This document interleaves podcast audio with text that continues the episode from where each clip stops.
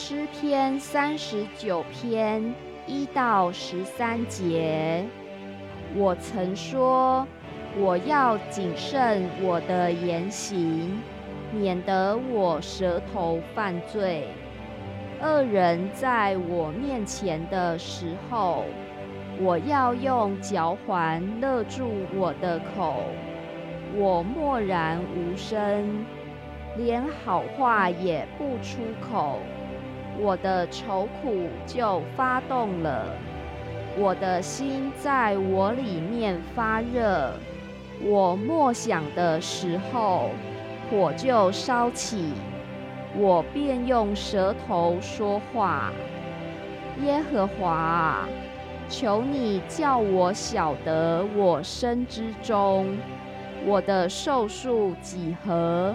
叫我知道我的生命不长，你使我的年日窄如手掌，我一生的年数在你面前如同无有。个人最稳妥的时候，真是全然虚幻；世人行动实际幻影。他们忙乱，真是枉然；积蓄财宝，不知将来有谁收取。主啊，如今我等什么呢？我的指望在乎你，求你救我脱离一切的过犯，不要使我受愚顽人的羞辱。我所遭遇的是出于你，我就默然不语。求你把你的责罚从我身上免去，因你手的责打，我便消灭。你因人的罪恶惩罚他的时候，叫他的笑容消灭，如一被虫所咬。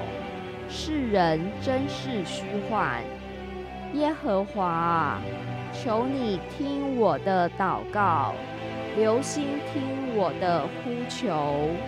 我流泪，求你不要静默无声，因为我在你面前是客旅，是寄居的，像我列祖一般。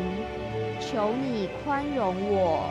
使我在去而不返之先，可以力量复原。